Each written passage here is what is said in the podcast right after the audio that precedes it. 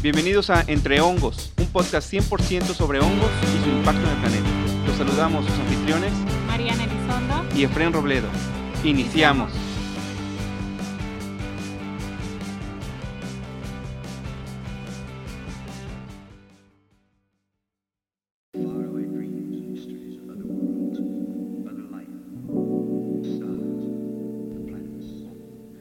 ¿Cómo están amigos hongueros? Bienvenidos a otro episodio más de su podcast favorito sobre los hongos en español. Entre hongos. Mariana, ¿cómo estás? Hola Efren, bien, bien, ¿y tú? Bien, bien, pues a, a punto de empezar aquí otro episodio que vamos a realizar el día de hoy. Vamos a hablar hoy de datos curiosos sobre los hongos. ¿Cómo ves? Pues la verdad es que eh, nos encontramos por ahí una, una joya, este, por ahí en, en internet, que la verdad que tiene da- datos eh, curiosos sobre los hongos bastante interesantes, ¿no? O sea, bueno, y bastante prácticos de alguna forma para, pues para todos. Sí, ese, este es un pequeño, este, pues, librillo o- o folleto, no sé cómo llamarle, que se llama 50 datos sobre los hongos. La autora es Eugenia Bone. Eugenia Bone es una pues, autora de múltiples libros, creo que tiene por ahí seis libros, seis, siete libros. Al menos un par de ellos son sobre los hongos. Y eh, hace un par de años que salió, o a lo mejor más, y, y la ando regando, que sale este documental de Fantastic Fungi. ¿No? Ah, Este, sí. Promovido mucho por Paul Stamets y Sí, con sí, pues toda esta imagen de, de Louis Schwarzberg, que es un excelente pues fotógrafo y, y, pues no sé cómo llamarle para, para no reducirlo a algo muy chiquito, pero toda la parte visual de una película, de un documental, él lo hace fantástico, ¿no? Y en los hongos pues últimamente ha trabajado mucho. Sale pues este, este como que librillo, este compendio de datos de los cuales vamos a, a platicarles algunos, ¿no? Vamos a platicarles Sí, no, todos vamos a, porque- no, a lo mejor no alcanzamos Exacto, a ver los pero- 50. pero son datos muy interesantes que tienen que ver con, con todo sobre los hongos y que, pues, como para reforzar lo que hemos estado platicando de los hongos y recordar algunas cosas que probablemente se nos hayan quedado ya un poquito olvidadas. Entonces, ¿cómo ves si te arrancas con el primero, Mariana? Bueno, pues este es el, primer dato eh, reportado en este en este librillo. Ya lo habíamos discutido en la parte de introducción. Bueno, ya lo habíamos ya no lo habíamos visto. Ya habíamos eh, determinado que los hongos, pues tienen un reino, ¿verdad? O sea, bueno, pertenecen a un a un reino que antes estaban eh, pues prácticamente se les considera como plantas y luego después pues ya se determinó que, que no eran plantas, ¿no? O sea, que ellos tienen su propio reino, ¿no? Así es. Y esto, pues, no fue hace mucho. O sea, Sí. esto fue en 1969. 1969, que fue el año de la misión del Apolo 11. Ok, O sea, pues tuvimos que llegar a la luna para poder decir que los hongos los... eran su propio reino, ¿no? Así es. Así, así las cosas. Fue el año también del último disco de los Beatles. O sea, pues fue hace poquito. ¿no? y, y esto, pues, como bien lo dices, pues es que antes eran pues estas plantas raras, ¿no? Sí, Y sí, eso tenía sí. repercusiones importantísimas porque, pues, eh, todo era nombrado, pues, pensando en que estos eran plantas, pero... Sí, entonces este es uno de los, pues, los primeros parámetros, ¿no? O sea, bueno, el, los primer, el primer dato importante es que el- los hongos pues tienen su propio reino, así como los animales y las plantas. Y todo lo demás ahí más raro. Así ¿no? es, Que, así eh, es. Ya habrá otro podcast ahí para que hablen de bacterias, ¿no? Nosotros vamos a hablar de hongos. así es. El número dos, los hongos están más cercanos filogenéticamente em, al árbol de la vida de los animales que al de las plantas. así es. O sea, que si decimos los hongos son se parecen más a nosotros que a las plantas, pues esto técnicamente es correcto. Es correcto, Pero así es. nosotros pensándonos como animales, no- no, no solamente como humanos, ¿no? Mucho tiempo se pensó que como los hongos tienen una relación muy cercana con las plantas, porque se asocian a ellas ya sea para comérselas, para ayudarlas o para lo que sea, pues que eran muy cercanos a ellas.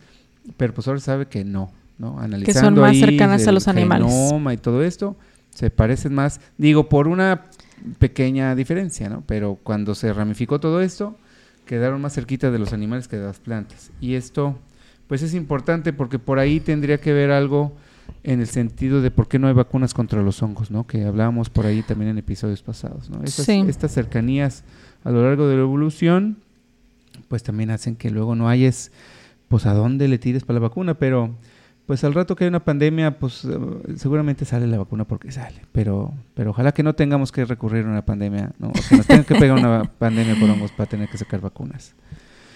¿El 3 cuál es? Pues el 3 ya lo te habíamos dicho también, ¿no? O sea, lo habíamos dicho anteriormente y es que una, las plantas hacen su propia alimento, ¿no? Bueno, generan su propio alimento a partir de la fotosíntesis y en el caso de los humanos y los hongos, sí, pues no hacen este proceso, ese proceso, ¿no? O sea, tienen que obtener los alimentos del exterior o de afuera, ¿no? Así Sí. como nosotros, pues tenemos que buscarle la comidita Igual el hongo tiene que buscar la comidita de afuera para poder alimentarse y generar ener- energía, ¿verdad? Así es. Que es lo que nos dicen luego en la escuela, que las plantas son autótrofos, los Así hongos es. son heterótrofos. Heterótrofos, ¿no? así es. No hay un solo hongo al momento conocido que pueda hacer fotosíntesis por sí solito. Porque acuérdense que los líquenes son grupos de organismos y el hongo del líquen no hace fotosíntesis. De eso se encarga ahí la, el alga, ¿no?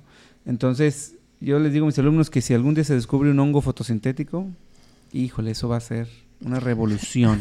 Porque, es. pues, yo les digo, pues, se parece mucho a nosotros, pues en una de esas hacemos un bebé fotosintético, ¿no?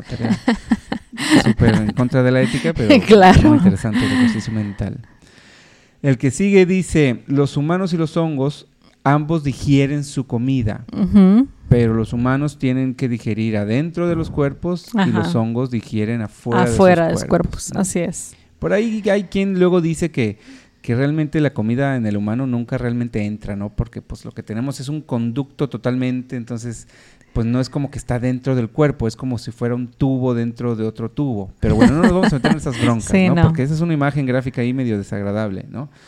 Em, pero básicamente lo que quiere decir es que nosotros tenemos que pues morder el, el- el alimento, ingerirlo y adentro ya los ácidos y las enzimas empiezan a hacerse cargo. Sí, así el es. hongo no, el hongo nunca mordisquea la comida. Sí, no. El hongo le avienta, digamos, su, su- sus enzimas y todas estas cosas para digerir. Sí, que eso es el, la parte número 5, Exacto. ¿sí? Y entonces se convierte en cosas chiquitas Así y para adentro, ¿no? Así es. Entonces el 5 va ligado precisamente a esta característica eh, que es que los hongos pues secretan enzimas hacia el exterior para predigerir su alimento. ¿no? Entonces al momento de predigerir este alimento pues ya lo pueden absorber. Entonces al momento de absorber pues absorben precisamente el agua, los nutrientes, etcétera, pues para poder precisamente vivir. ¿no? Así es. Entonces, estas enzimas pues son, piénsenlo como proteínas que hacen cosas, ¿no? Y hacen Así cosas de todo tipo. Construyen, cortan, eh, unen, pegan, despegan. En este caso, pues son eh, la comida así, que, por ejemplo, un tronco, pues lo que hacen es, es que este tronco se, se haga como licuadito. ¿no? Así es. Entonces lo, lo descomponen, por eso los hongos son descomponedores. ¿no? Entonces, por ahí viene la digestión externa de los hongos. Pero entonces, ningún hongo produce su propia comida, todos los hongos tienen que comer cosas ya hechas, Ya vivas o muertas. O Así sea es. pero no son fotosintéticos. También tenemos el siguiente dato que dice que los, los vamos a llamarle los champiñones Ñones, o ah, las sí. setas, ¿no? Eh, que es eh, una traducción de, de mushrooms. En español no tenemos Ah, como sí. que una buena traducción de, de mushroom, ¿no? Porque ajá. seta podremos pensar en un hongo en particular. ¿no? Este hongo blanco. El champiñón podemos pensar en el otro honguito, ¿no?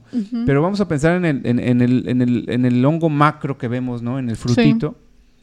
Pues son los cuerpos de fructificación Ficación. de, de- de los hongos, de Ajá. algunos, ¿no? Porque hay Sí. hongos que no los producen.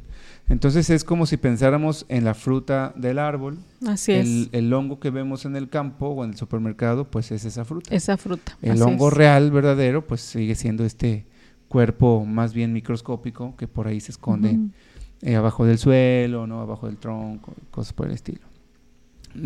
Son muy poquitos los hongos que producen estos frutos, ¿no? Pero los que los producen, pues ahí está. Y de hecho, pues ya me robé el siguiente dato. Así Cristina, es. El 7 es precisamente que un porcentaje muy, muy pequeño de estos hongos, sí, pues producen estas eh, setas, ¿no? O sea, o estos champiñones, ¿no? Realmente. El que sigue es los, los champiñones Piñones, o las ajá. setas producen esporas que son microscópicas. Así es. Y esto tiene mucho que ver con la forma en que, que cultiva o, o se produce el champiñón común, el blanco.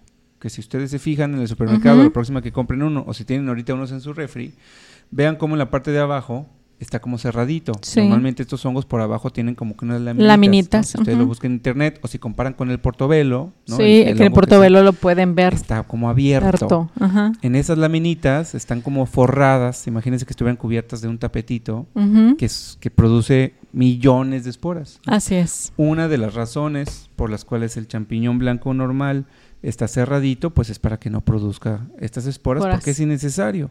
¿no? Y, y sí podría haber un problema ahí de, de alergias y demás. ¿no? Entonces, dejarlo que abra, pues nada más va a producir muchísimas esporas, no vas a ganar mucho más masa del hongo, Sí. nada más se va a llenar de agua. Entonces, hay muchísimas esporas produciéndose por estos hongos y muchas de ellas pues llegan a nada, ¿no? O sea, es una estrategia masiva del hongo de vamos a producir millones de bebés y unos poquitos son los que van a, a poder eh, salir exitosos. Y realmente el, el número 9 es bastante interesante porque a lo mejor estos datos pues no los tenemos pues así como que, ¿no? Al día, ¿no? En, un momento dado decir, híjole, ¿cuántas esporas se producirán o estaremos en contacto por metro este cúbico de aire? ¿No? Pues los datos nos dicen que son más de 10.000 esporas, ¿no? Que hay alrededor precisamente por cúbico de aire, lo que nos indica que en cada respiración, ¿no? Podemos inclusive estar inhalando hasta 10 esporas Hasta 10 esporas por cada respiración. por cada respiración, ¿no? Entonces, esto sería lo que es normal, que es algo que, hemos visto nosotros en, en los servicios que damos, ¿no? O sea, un espacio normal que tiene ventilación, abrimos las ventanas, abrimos la puerta, pues se meten las esporas. Así es. Entonces, hasta alrededor de unos 10 mil, ¿no? A veces más, a veces menos. Menos, no es de pero, fuerzas. ajá. Pero la cosa Es el hay un promedio. montón de esporas. Así ahí es. en esa oficina donde estás hay un montón de esporas. Muy probablemente en un hospital haya menos, porque hay más Sí, pues de la filtros, cuestión también de asepsia y las condiciones de no y que el se aire debe tener. acondicionado tiene unos Así filtros, es. perrones, todo el show. Pero pues es normal vivir con esporas. Ujú. Ahora, si cada respiración puedes meterle a tu, pues, tus pulmones hasta 10 10 esporas, esporas. Pues imagínate eh, cuando se hace el delicioso, mi amor, así como le dice la chaviza. ¿cu- cuántos- cuando terminas después de así de como dos minutos, ¿cuántas esporas habrás metido? no, no se crean, no. 12 minutos. el siguiente dato, ¿cuál es? El siguiente te toca a ti. Ah, sí. Eh, las esporas aterrizan en su comida favorita, Ah, si sí. bien les va. Ah, sí, claro. Y si eso pasa, pues germinan, ¿no? Sale por ahí el honguito, ahora sí, como si fuera una semillita, desde la cual sale ya el, el brote. Y es que por eso también producen muchísimas esporas, porque de alguna manera, pues el hongo tiene que asegurar, ¿no? Que al menos unas de esas esporas caigan precisamente en un lugar adecuado, Adecuado, exactamente. para poder fructificar, bueno, para poder crecer, ¿no? Desarrollarse ahí. Entonces, si, si mm, digo, este, es- este dato es como muy parecido a, a los, a, a las cuestiones de los parásitos, ¿no? O sea, bueno, ahorita se me viene a la mente la comparación de eso, porque también hay muchos parásitos que producen miles de huevecillos, ¿no? Y que de alguna forma, entre más huevecillos produzcan, es porque también las condiciones a veces no son muy propicias y que de alguna forma, pues tienen que asegurar a que al menos uno de esos pues llegue a un huésped, ¿no? Pues sí, sí, pues son las estrategias. Sí, si puedes, dale, ¿no? Así Digo, es. muchos animales, no no sé, estoy pensando el caballito de mar produce también Mm, huevecillos por sí, así es. montones, ¿no? Sí, sí, las, sí. las ranas que producen unas masas enormes, dudo que todas Sí, no, de hecho se- Algunas se son muy comen, pocas, otras, así es. Pues traen alguna mutación desde el origen, no lo sé, ¿no? Pero, pues seguramente esto tiene que ver con la forma en que han evolucionado, ¿no? Es, ¿sabes qué? Aumentale ahí la cantidad de, de posibilidades, la cantidad de boletos de la rifa, ¿no? Así es. Para ver. Sí, entonces este es uno de los este, de los datos. Imagínate que los elefantes tuvieran así como que mil elefantes. por No. no, no, estaría canijo, ¿no? Con tanta popó de elefante así por todos lados. No, imagínate. Entonces, una vez que germinan estos hongos, pues crecen para todos lados, ¿no? Por todos lados donde haya comida y haya buenas condiciones. Ahora, Ah, sí. hay, hay, hay unas estrategias bien padres de los hongos que a ver si luego hablamos de esto. Sobre todo en los hongos estos así de champiñón, que las esporas luego están cubiertas de unas sustancias que evitan que el hongo salga, que el hongo germine. Y esta sustancia se lava cuando llueve. Ok. Entonces nacen con esta como con este inhibidor. Inhibidor, Entonces claro. cuando llueve se barre ese inhibidor y ahora sí puede germinar. Germinar. Entonces es también una evolución muy bonita de no, no, pues no no nazcas hasta que llueva, ¿no? Porque Claro. si el- la espora sale y es el calorón, Pues, va a germina morir. hacia- a morirse, ¿no? Entonces Claro. son algunas estrategias muy bonitas, a diferencia de los hongos que están ahorita como en el modo de las casas. Ah, esos sí. no, la estrategia es produce esporas a lo Así loco, a lo loco, a lo loco. Pero a ver si luego hablamos de eso a detalle, porque sí son cosas muy curiosas que, que hacen los hongos para garantizar un o aumentar las probabilidades de éxito, ¿no? Reproductivo. Sí, y esto también de alguna forma eh, pues sugiere también un dato bastante interesante es que si en el caso de los hongos tuvieran siempre las condiciones no propias para, para crecer y todo, pues prácticamente estarían vivos por siempre, Ujú. ¿no? O sea, si tuvieran las condiciones de nutrición, de humedad, etcétera, un dato es que en el caso de los hongos vivirían Pero sí. forever. Ahí habría que ver si a los hongos les puede dar cáncer, ¿no? ¿Habrá un hongo que le dé cáncer? Sería interesante. ¿no? Porque normalmente uno dice, bueno, pues a los animales les da cáncer y ya hemos visto pues todo eso en, en animales que no son humanos, ¿no? Ujú. Perros les da cáncer, a los caballos les da cáncer, Sí, etcétera. sí, sí, sí. A las plantas hay algo parecido a los Ah, sí, cánceres. los cánceres como ¿no? tumoraciones, ¿no? Como Ajá. tumores. Pero a los hongos les dará cáncer. Digo, porque son eucariotas, así Eucariotas, que están acá así como es. en el top, acá con nosotros, ¿no? Pero pues será interesante. Luego hablaremos con alguien a ver, a ver qué nos dice sobre esto. Ahora, alguna vez se dijo que teóricamente si todas las esporas que están en este momento en el planeta germinaran al mismo tiempo, Mm. el planeta se saldría de su órbita por tanto peso. Esto obviamente es un ejercicio mental, ¿no? Claro, porque sabemos sí. que la materia no se crea ni se destruye, o sea, pues para que, que el hongo crezca, pues tiene que estar agarrando materia de otros lados, ¿no? Así es. El peso que agarra el hongo, pues es el peso que le quitas a la A la otra. vegetal Ujú. o etcétera.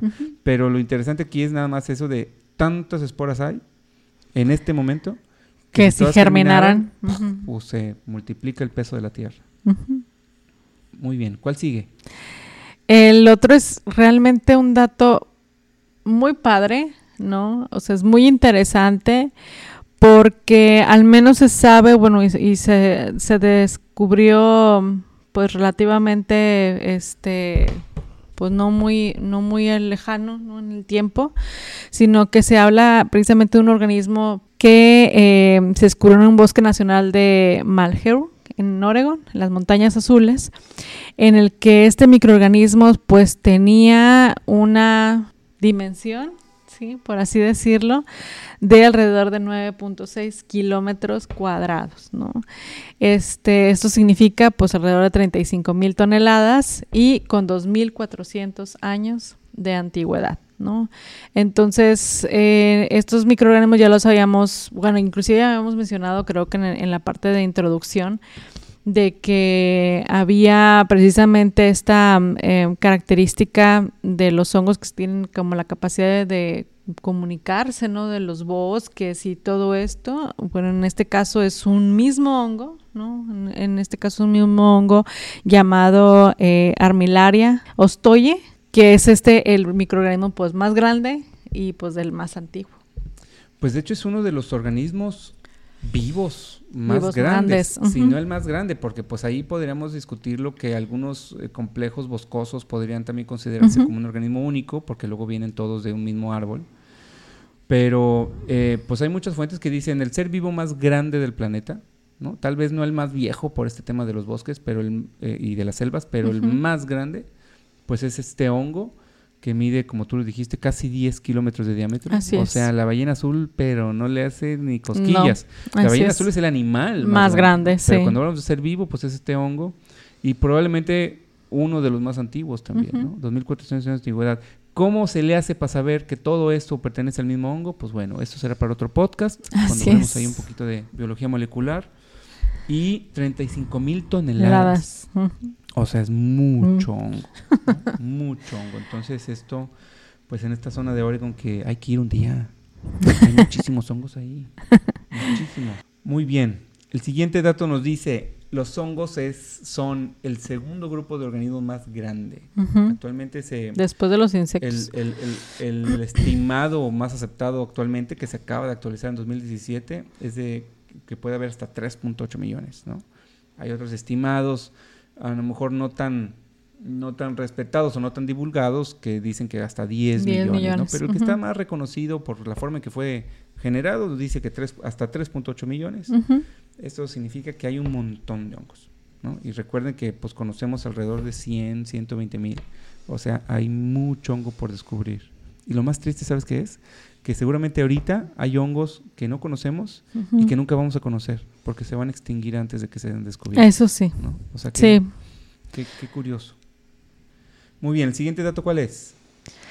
Am, ah, el, el siguiente dato son que los hongos, pues prácticamente pueden vivir en todos lados. Bueno, o sea, hablamos desde las rocas, en el desierto, en el mar, en ríos, lagos, etcétera.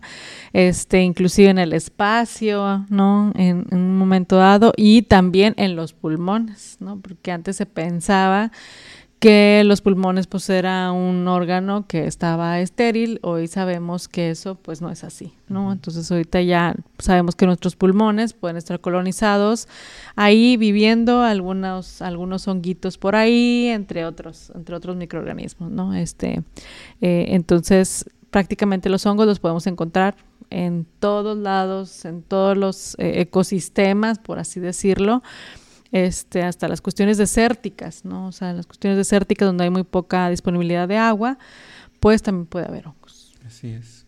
Muy bien. Otro dato.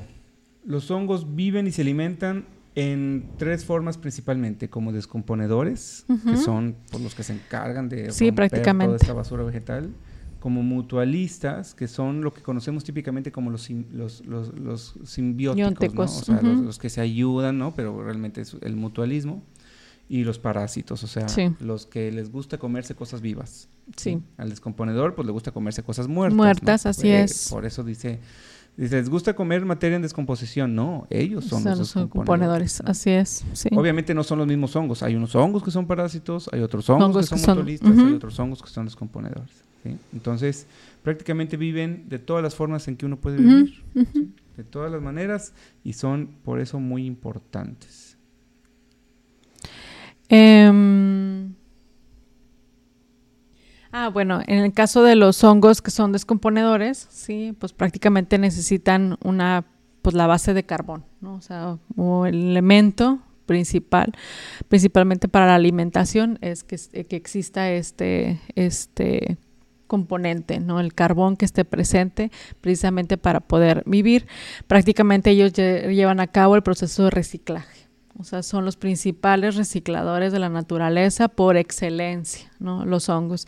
Si estos no existieran en la naturaleza, prácticamente estaríamos llenos, ¿sí? De materia vegetal en cada estación, ¿no? Porque nosotros sabemos que pues, en cada estación los árboles pierden una gran cantidad de hojas, muchos de, muchos de ellos u otros precisamente pues mueren, ¿no? Así como muchísimas otras plantas al ras del suelo, animales, etcétera, y prácticamente estuviéramos llenos de basura, ¿no? O sea, de Pues sí, basura, vegetal. Digo, no porque sea vegetal, pues se No. va a descomponer sola. ¿no? Así es. Entonces, eh, importante.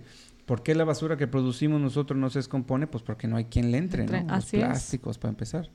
Pero una planta, un tronco muerto, si no es por los microbios, empezando por los hongos, pues ahí se queda para siempre. ¿no? Entonces, Sí, es verdad. tiene un- en, en este sentido tiene un papel muy importante. En- siguiendo con esta línea, algunos micólogos piensan que si no fuera por los hongos descomponedores, no habría eh, combustibles fósiles. Así es. ¿sí? Porque siempre nos dicen, no, pues los dinosaurios que se enterraron y demás. ¿sí? Pero los hongos más eh, viejos que se conocen, o los más tempranos que se conocen, para no llamarlos los más primitivos, que pues, ya no es tan correcto decirlo, solo podían degradar algunas partes de la madera, ¿no? que es la celulosa. Las. Pero mucho tiempo después los hongos fueron evolucionando y fueron desarrollando nuevas habilidades que les permitieron pues también utilizar otras cosas, no solamente la celulosa, como podía ser la lignina, que es un componente muy, muy duro, ¿no? Muy difícil de, de consumir, porque pues también no da como que mucho premio, ¿no? Sí. O sea, la celulosa da mucho, mucha glucosa, pero la lignina como que no da nada. Entonces, en ese inter, las, eh, las maderas que, que permitieron que al descomponerse se pudieran generar los eh, combustibles fósiles, ¿no? Parcialmente, pues es que se, se surgieron en el planeta. Entonces, pues también se piensa que gracias a los hongos, los combustibles fósiles que conocemos, pues fueron eh, originados y, y son los que luego se descubren por ahí. Entonces, esto pues no va a volver a pasar. Acuérdense que esto pues es un recurso Sí, no no renovable. renovable. Se acaba y bye, ¿no? Así es. Entonces, pues qué bueno sí, que requirió pues se- un proceso de millones, de, de años. pues, qué bueno que pues, ya se pueden aprovechar para empezar pues la luz solar, porque pues no podemos estar viviendo ahí de, de cosas que sabemos que tienen fecha de caducidad. Sí, y, esta capacidad inclusive o esta interacción de alguna forma de los eh, de estos microorganismos, ¿no? Que han evolucionado precisamente para tener ciertas características, pues hoy en día muchos de los hongos eh, que se conocen, pues también tienen ciertas habilidades, ¿no? Eh, En, en cuanto a la a la destrucción inclusive de sustancias tóxicas, por ejemplo, se utilizan para bioremediaciones, ¿no? Este, de algunos compuestos, inclusive eh, eh, degradan o descomponen algunos pesticidas, también algunos productos de- eh, derivados del petróleo, porque hoy sabemos que también se han, se han descubierto por ahí, se han descrito algunos eh, hongos capaces precisamente de degradar el plástico, ¿no? O de descomponer la- el plástico y también algunas otras, este, algunos otros compuestos, ¿no? Que prácticamente los componen en moléculas mucho más pequeñas que son más fáciles de asimilar, no solamente para los hongos mismos, sino también para otros microorganismos como pueden ser las bacterias, que en muchas de las ocasiones, ya más adelante hablaremos, a lo mejor por ahí de los, precisamente de los consorcios no microbianos que, que juegan una interacción importante entre hongos, entre bacterias, etcétera, que son capaces de poder bioremediar o poder asimilar, destruir, mejor dicho, este, muchos compuestos o muchas eh, sustancias de alguna forma tóxicas y que después pues las descomponen precisamente para alimentarse, ¿no? Para alimentarse ellos. Sí, y pues ya hacen pues más simple que el resto del ecosistema. Sí, ya el y, proceso pues, ya. ¿no? se, Ujú. se recupere, ¿no? No siempre es en un solo paso, pero pues al menos ya arrancan ahí la degradación, que es muy importante. El reto muchas veces es que estos descubrimientos sean compatibles con el escenario donde el problema existe, ¿no? Porque Ajá, sí. pues aquí mismo en la universidad, en la Facultad de Ciencias Químicas, si mal no recuerdo, descubrieron un hongo que podía eh, degradar, no me acuerdo si era el PET o el poliestireno, ok. pero rápido, ¿no? La cosa es que eso que hace en condiciones de laboratorio, pues lo puede hacer allá afuera, ¿no? Que lo mandes al tiradero donde está todo el exactamente, plástico y lo y pueda. lo siga haciendo, ¿no? Ajá. O que puedas obtener sus enzimas y que Claro. estas sean eh, viables a las condiciones de temperatura, qué sé yo. Entonces, ese es el reto, por eso luego pues estas notas pues parece como que surgen y luego ya no se oye nada, pero pues es porque luego los investigadores pues siguen Empiezan a tra- siguen trabajando, de- de- claro, de, de unir el laboratorio con el Con la vida real. Con la vida real. Hay que, hay que apoyar mucho ahí la investigación. Otro dato, 90% de todas las plantas viven en relaciones mutualistas, o sea, de beneficio mutuo con los hongos, que viven sobre y dentro de sus raíces, que estos son los que se les llaman Micorrizas. las micorrizas, muy populares eh, en las últimas décadas, porque pues se utilizan también como algo natural que se le puede poner a las plantas Así para que es. se agarren muy bien. Exactamente, porque- hasta el 90% de todas las plantas. ¿Qué Tiene quiere una asociación bien importante. fuertísima. O sea, si quitamos a los hongos del planeta, podemos decir que se acaban los bosques. Así se es. acabó. Oye, yo puedo tener a lo mejor una plantita ahí en la casa que no va a ser micorrizas. o Claro. sea, no, pero las plantas grandes, Grandes. ¿no? bosques, selvas, etcétera. en la agricultura, en por ejemplo, o sea, lo- muchos de los Sí, de los ajá, de los alimentos, ¿no? Que, que consumimos hoy en día de, de nuestros de árboles principal- principalmente, este, pues precisamente tienen asociaciones con con, micorrizas. Así Entonces, esto es muy bueno porque pues ayudan entre los dos. Las plantas que saben producir azúcares utilizando el sol y utilizando el CO2, pues le pasan esto a los hongos que están en las raíces y el hongo a cambio a la planta le va a pasar minerales del suelo que la planta a lo mejor batalla un poquito para poder absorber, le pasa agua, la protege de algunas plagas, le ayuda incluso a comunicarse con otras plantas, previene que el suelo se erosione, o sea, son puros beneficios. Muchos beneficios. Entonces a la planta siempre le va a ir mucho mejor sí se asocia Con un hongos. ¿no? Se va a asociar con cualquiera. Entonces ahí está el truco, saber con quién se asocia, ¿no? Sí, Y- claro, pues aquellos que le den un beneficio, ¿no? Y precisamente esto es la característica de tener esta asociación mutualista, ¿no? Que es en beneficiarse ambos. Así es. ¿no? Entonces tener beneficios ambos, pero eso realmente nos da un beneficio. Nosotros salimos beneficiados como terceros, ¿no? Y realmente muy beneficiados por el- como terceros y debemos de tomar conciencia precisamente de la importancia de los bosques, porque en un momento dado también, si terminamos con los bosques, pues en una gran medida también vamos a terminar con los hongos. Sí, o al revés. Si acabamos Así con es. los hongos, ¿no? Con este tema del, del cambio climático, Ujú. Pues se acaban los bosques, se acaban las plantas y, pues la mayoría de nuestra alimentación viene de las plantas, Sí. ¿no? Oye, pero si como carne, pues sí, pero esa vaca come plantas. Entonces, sí, claro.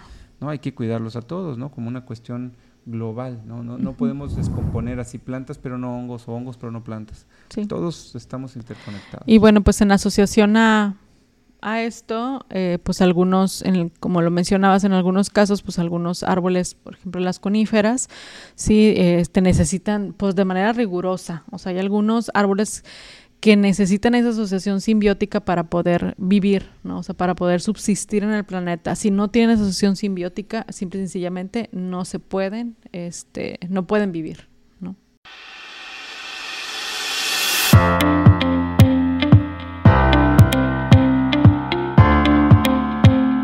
¿Consideras que aprendiste lo suficiente sobre micología en la escuela? ¿Conoces la importancia de saber sobre estos temas? Seguramente sabes que los hongos son excelentes ingredientes en la dieta. Eso todos lo sabemos, pero los hongos esconden un mar de curiosidades que solo pocos conocen. Son amigos de productores, de panaderos y cocineros, son en terror en plantaciones y a su vez un ángel para ellos. Hay comestibles y medicinales, hay parásitos y alucinógenos, los hay en todos colores y también en sabores. Cerca de 73.000 especies de hongos identificados están esperando que los conozcas. Por eso, ven, visítanos en Facebook e Instagram. Somos Fungilovers. El siguiente dato, ¿cuál es, Mariana? Eh, pues prácticamente el 100% de todas las plantas verdes, ¿sí?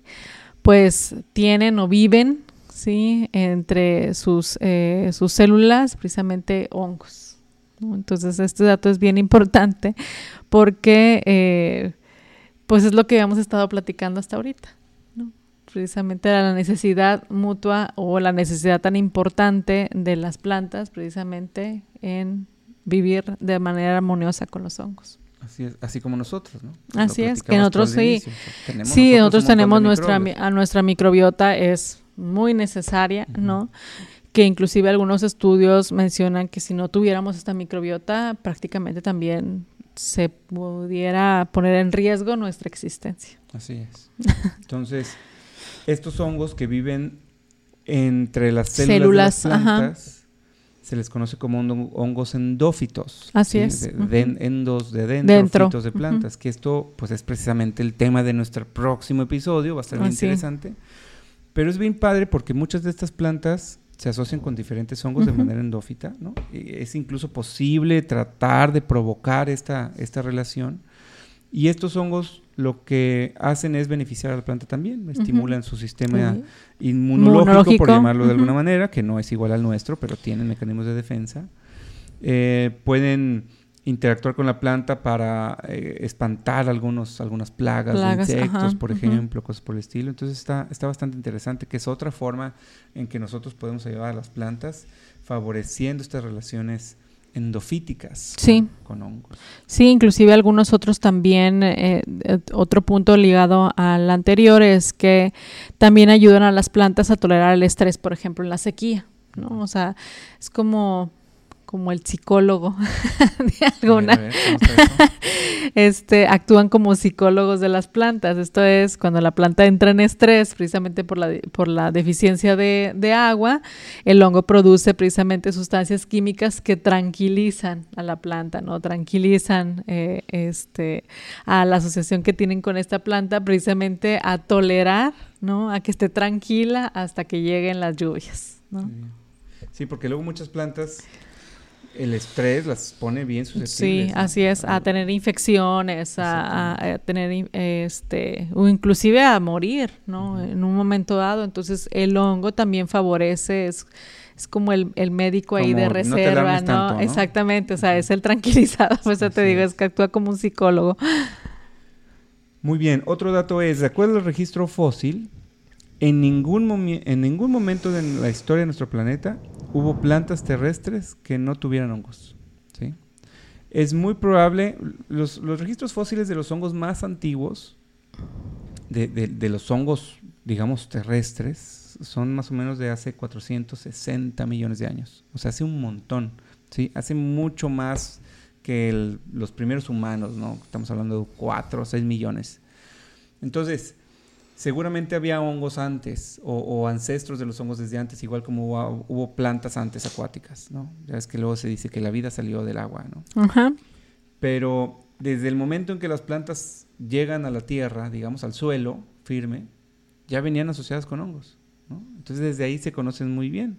Entonces por eso este pensamiento antes que se pensaba que las plantas y los hongos se parecían más, ¿no? Pero ahora sabemos que no.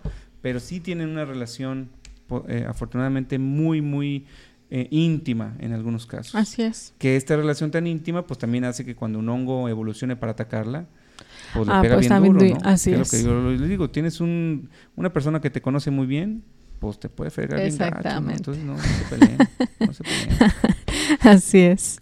Muy bien, otro dato que tenemos. El otro dato es precisamente que los hongos eh, inclusive pueden ser muy buenos como en el caso de, de control de plagas, ¿no? El control de, de plagas en, en las plantas, porque inclusive pueden ser eh, en muchos de los casos mucho más eficientes que cualquier pesticida o cualquier sustancia química, ¿no? Porque esos también producen moléculas y toxinas que de alguna forma eliminan a mucha, a una gran cantidad de insectos que atacan precisamente a las plantas, ¿no? Y que hoy en día, gracias a esos pues descubrimientos ¿no? de, estas sustancias, pues se pueden utilizar precisamente en el área de la agricultura para eh, eh, tener este, este control, ¿no? Este control de, plagas o algunos hongos que ya habíamos hablado precisamente en el tema de los fitopatógenos. Este, y, y en el caso de algunos, de algunos hongos que, claro, pueden afectar a la planta, pues hay muchos otros que producen compuestos que atacan precisamente a los insectos.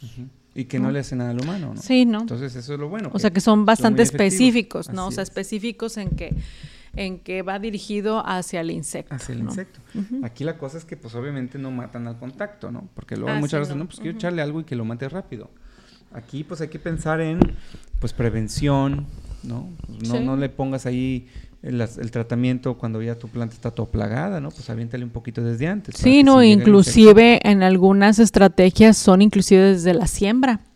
O sea, desde el desarrollo precisamente de la planta, va creciendo precisamente la planta con estos compuestos que cuando llega el momento de la fructificación o de la cosecha, etcétera, pues ya difícilmente le pega a un insecto. ¿No? O sea, porque ya la planta inclusive ya va creciendo con el, Con el el- hongo. con el hongo, así es. Sí, sí hay, hay una doctora en la Facultad de Ciencias Biológicas, que es la doctora Patricia Tamés, que desde hace mucho tiempo ha estado trabajando con, con hongos de este tipo, entre muchas otras cosas.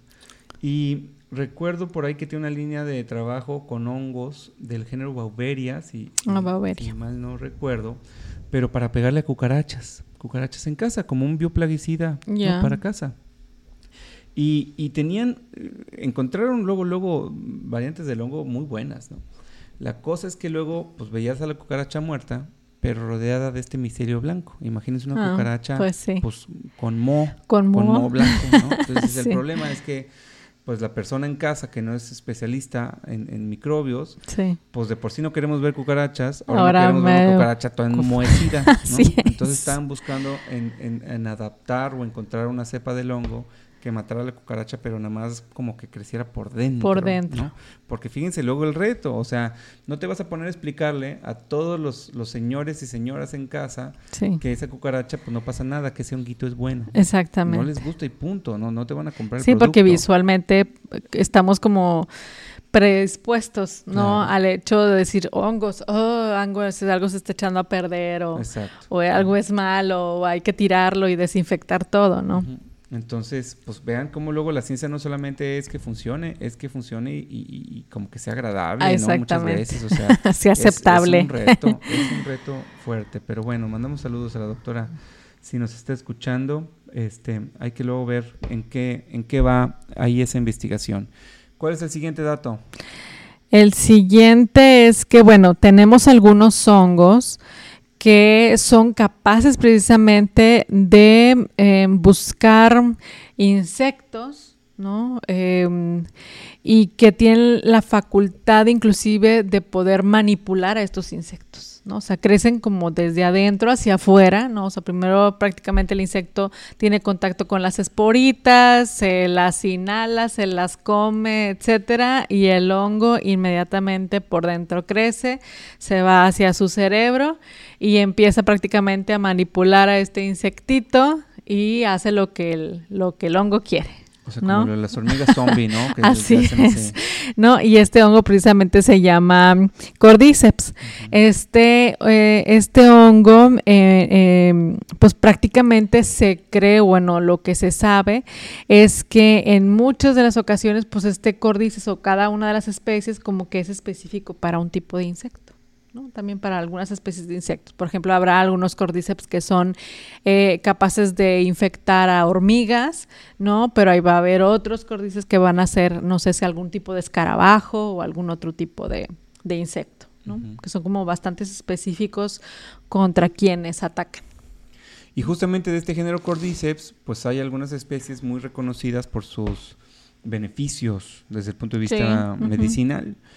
Y un par de ellos, pues es Cordyceps militaris y el otro es Cordyceps sinensis. Sinensis. Este último es considerado la medicina natural más cara, ¿no? Porque, pues normalmente uno tiene que ir a buscarlo, ¿no? Te metes a la Sí. jungla y órale a buscarlo. A buscarlo. Ya en la actualidad, pues lo puedes encontrar ya como que en polvito ahí por las tiendas en internet, pero pues no es necesariamente barato. Y el otro Cordyceps militaris sí se puede producir en condiciones controladas, sin necesidad de andar ahí ocupando muchos insectos, aunque tarde que temprano creo que les tienes que echar ahí un poquito de, de insectos para que el hongo como que recuerde de dónde viene. Pero sí, estos tienen esta curiosidad que además de pegarle a los insectos y hacer cosas bien interesantes desde el punto de vista de su biología, pues también son eh, altamente benéficos para la salud. Para la ¿no? salud, Con muchos reportes científicos bien, bien documentados, ¿no? No, no es así como que magia, ¿no? Este, muchas cosas por ahí en la literatura.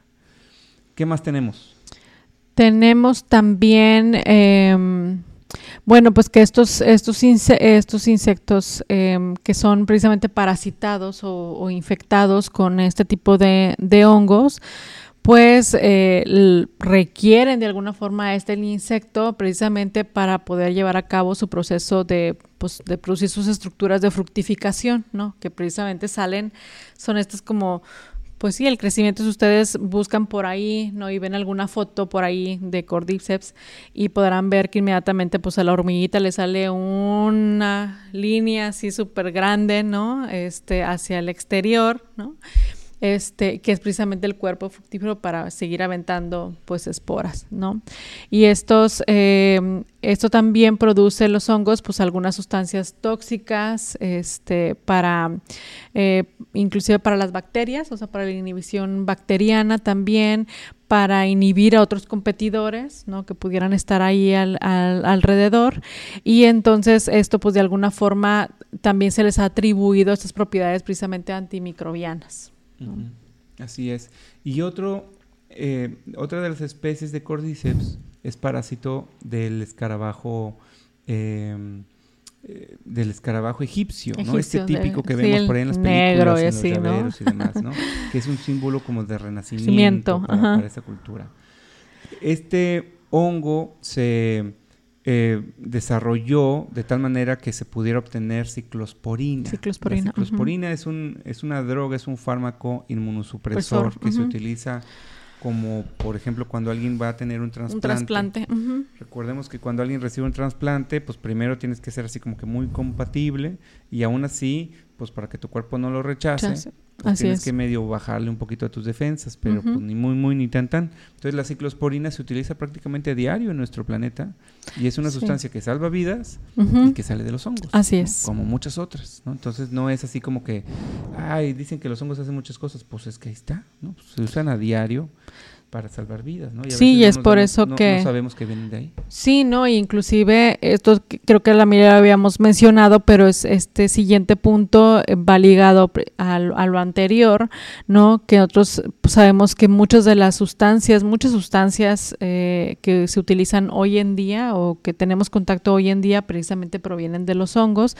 desde potenciadores de la respuesta inmunológica, o sea, aquellos moléculas que ayudan precisamente a tener una mejor respuesta inmune frente a las enfermedades, así también como eh, inmunosupresores como la ciclosporina y antibióticos, la gran mayoría, muchos de los antibióticos en la era, pues prácticamente de oro del descubrimiento de estas, de estas moléculas, pues se, se pudo ver que ve- provenían de muchos hongos, ¿no? O sea, que venían de, de, de muchísimos hongos, desde el descubrimiento de la penicilina, por ejemplo, y de ahí para allá prácticamente hubo una era como de 20 años, 25, 30 años, en los cuales empezaron a- se empezaron a buscar, a buscar cada vez más hongos, más hongos que tuvieran la capacidad de producir anti- a, este, antibióticos y pues gracias a ellos tenemos estas moléculas que nos ayudan precisamente con las infecciones bacterianas.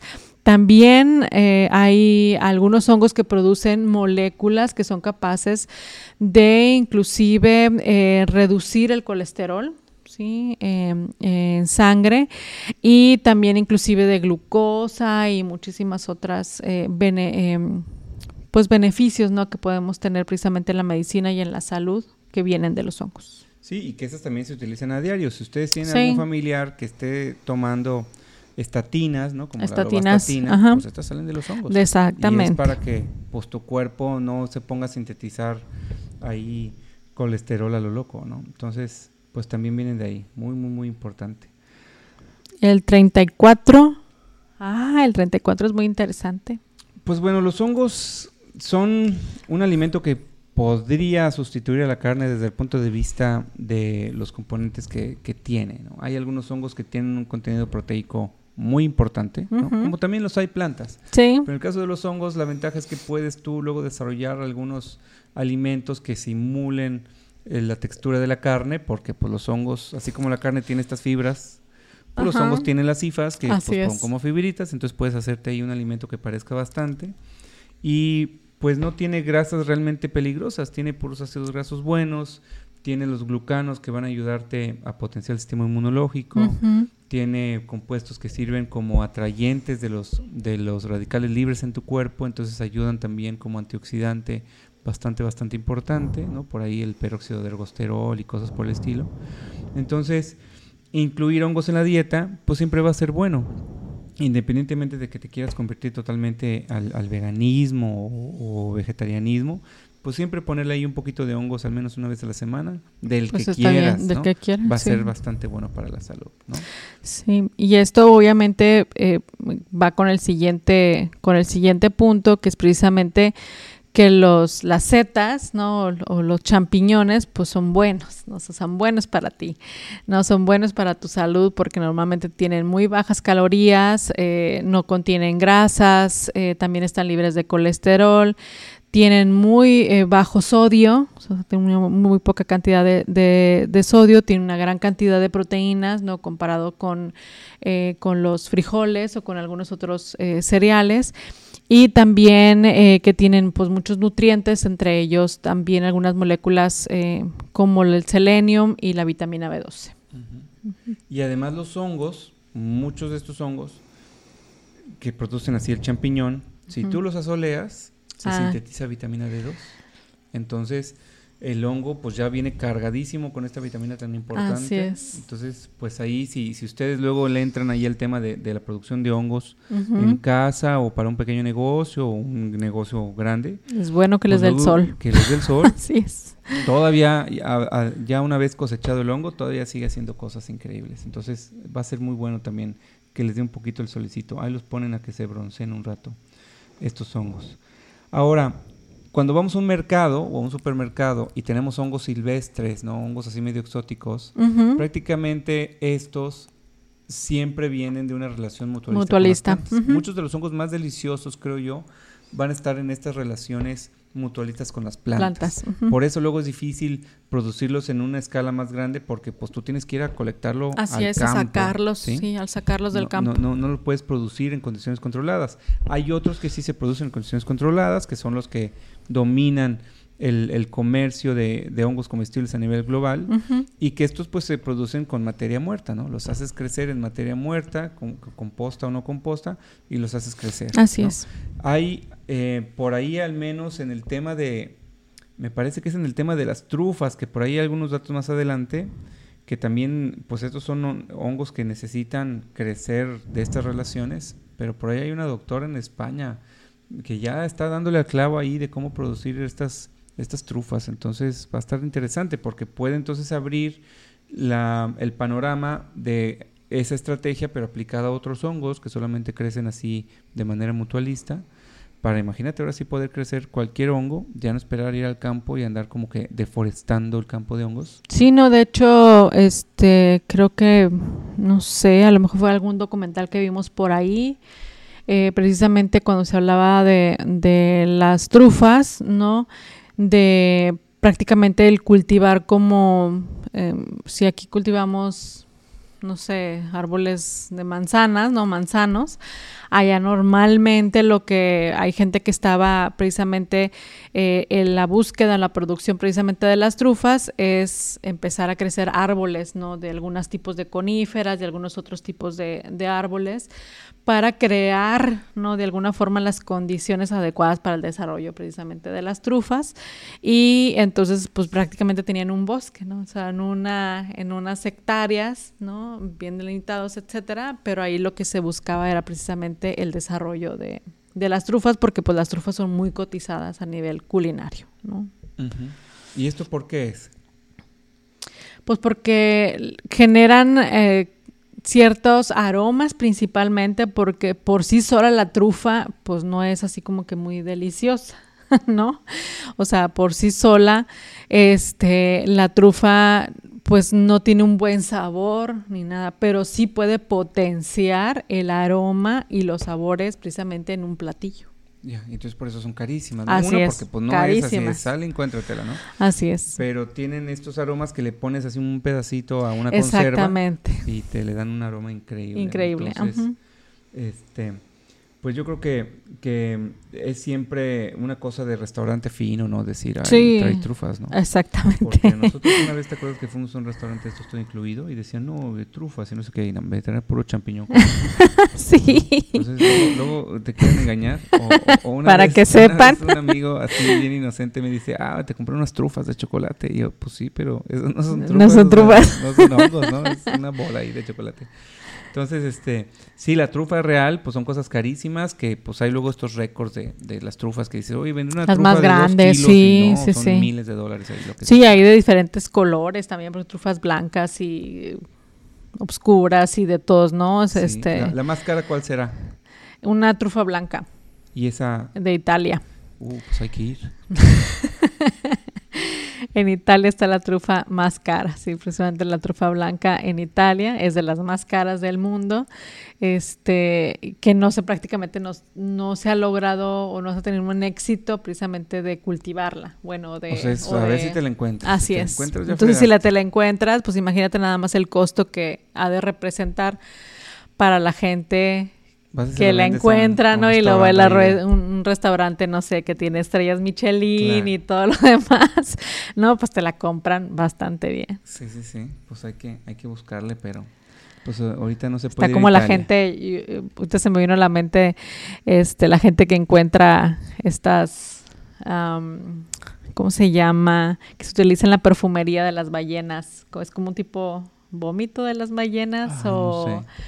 Eh, que se la encuentran en el, en el mar, o sea, es, es algo muy raro de encontrar, pero es algo que las ballenas prácticamente como desecho, es un, es un desecho este, de, de las ballenas y que bajo ciertas condiciones como que se petrifica, ¿no? Entonces, quienes se los encuentran, cuando descubren qué es, esto es, es una estructura, digo, después les, les consigo el dato, ahorita no recuerdo cómo se llama, pero se utiliza en la perfumería. Mm. Entonces, en el desarrollo de perfumes, eh, esta, esta- este compuesto es muy valorado. Entonces, quienes se los llegan a encontrar 3 kilos, 5 kilos, 10 kilos, pues prácticamente se hacen millonarios.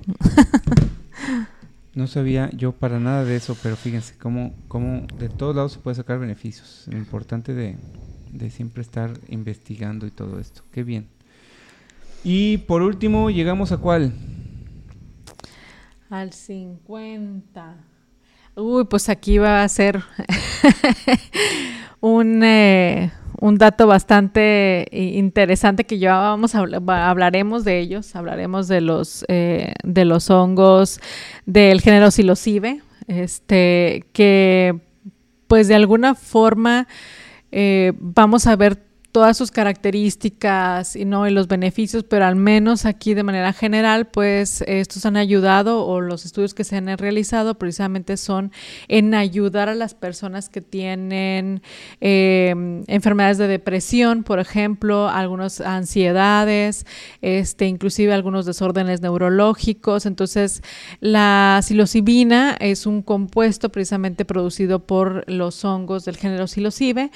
Y obviamente hoy en día en Estados Unidos y en muchas otras partes del mundo pues están en la búsqueda precisamente del uso medicinal o del precisamente de, esto- de ese tipo de hongos por los beneficios que puede traer a ese tipo de pacientes, ¿no? En lugar de tratarlos con compuestos eh, químicos, ¿no? Compuestos farmacéuticos que, que en un momento dado pueden también tener otros efectos secundarios, pues se han visto que en el caso de la sil- psilocibina, pues no tiene estos efectos y que puede traer beneficios pues para la salud precisamente de las personas que tienen problemas, eh, desórdenes neurológicos o problemas de depresión, ansiedad, etcétera. ¿no? Sí, que en el tema de la psilocibina, yo creo que hay que diferenciarlo mucho con el tema de los cannabinoides. Así es. Porque en el tema de los cannabinoides, pues muchas veces era, es que es medicinal y, y- y te puede aliviar algún tema, ¿no?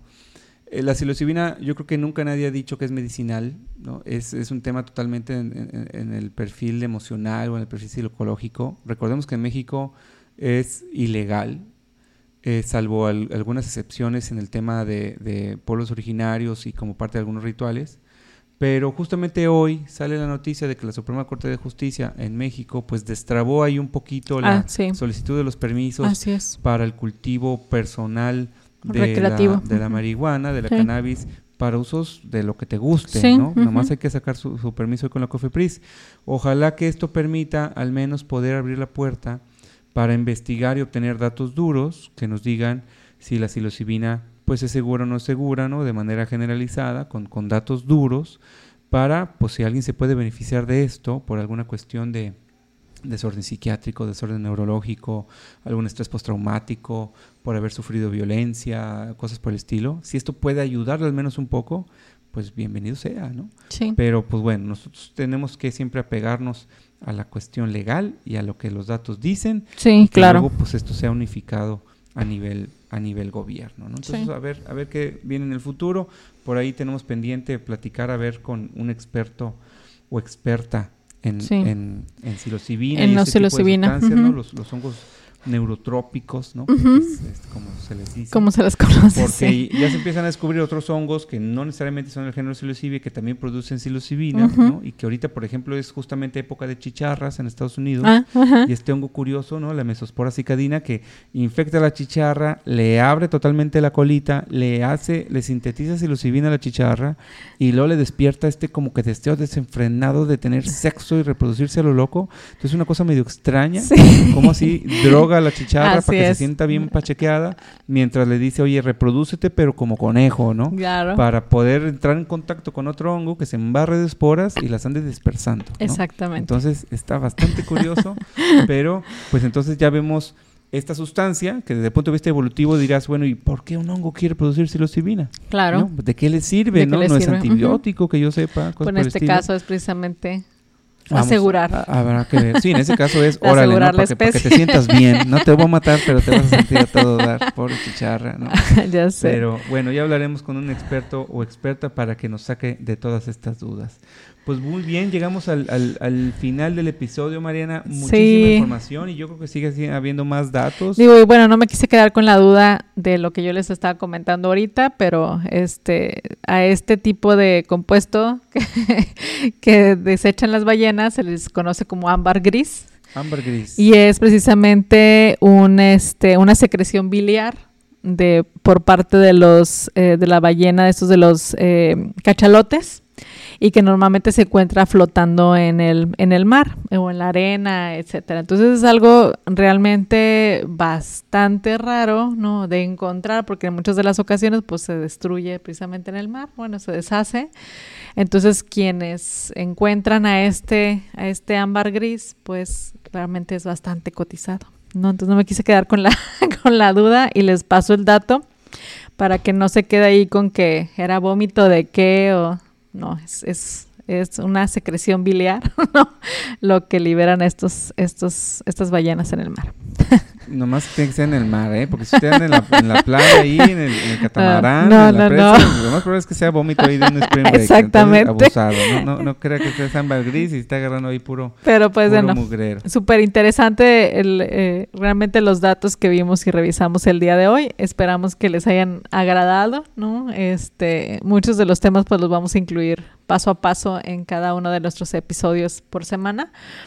Pero estos datos realmente nos parecían bastante peculiares, interesantes de alguna forma para discutirlos, precisamente pues para irnos centrando en los siguientes temas. Así es, así es. Y vamos como quiera ponerles ahí la liga para que descarguen este, este librillo que está totalmente gratuito en internet eh, para tener pues ahí tema de conversación sobre todas las cosas que hacen buenas los hongos con nosotros y con otros seres vivos. Sí, Les agradecemos muchísimo que nos hayan acompañado. Gracias. Estén muy pendientes a nuestro próximo episodio, que muy probablemente vamos a hablar de estos hongos endófitos con una Endófitos, de así esta es. para ver cómo los hongos se meten en las plantas, les ayudan, pero entre las células, no son las micorrizas, son los que van a es. estar acá en las hojas. En las cosas hojas. Muy interesante, no se lo pierdan.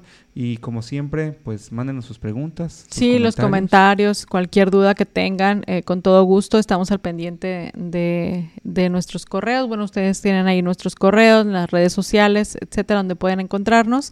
Y con todo gusto, si hay algún tema en particular que quieran que discutamos, este, eh, pues mándenos sus sugerencias.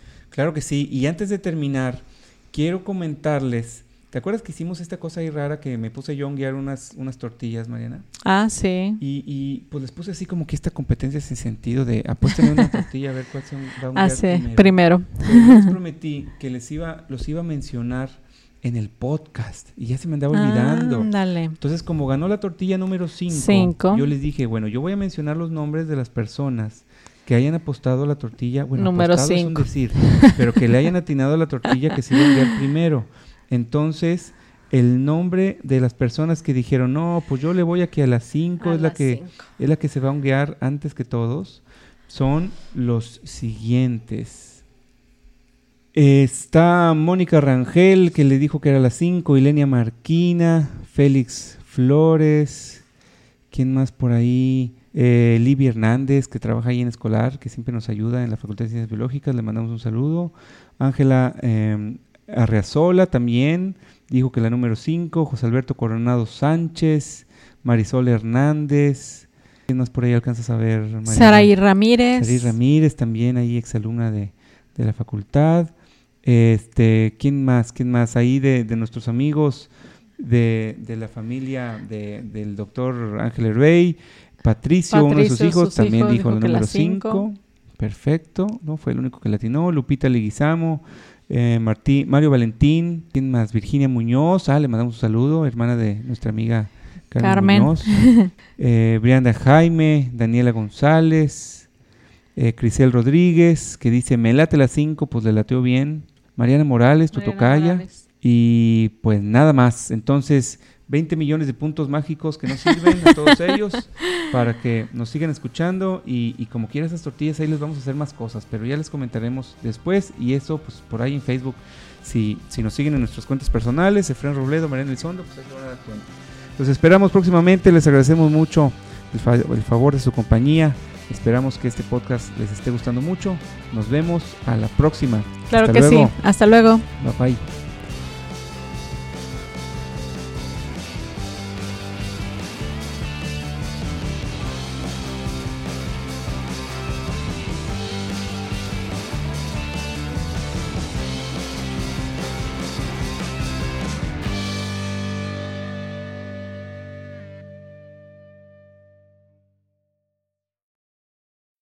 Esta es una producción de la Dirección de Formación y Desarrollo Profesional. Las opiniones externadas son responsabilidad de los anfitriones e invitados, y no reflejan necesariamente la opinión de la UANL.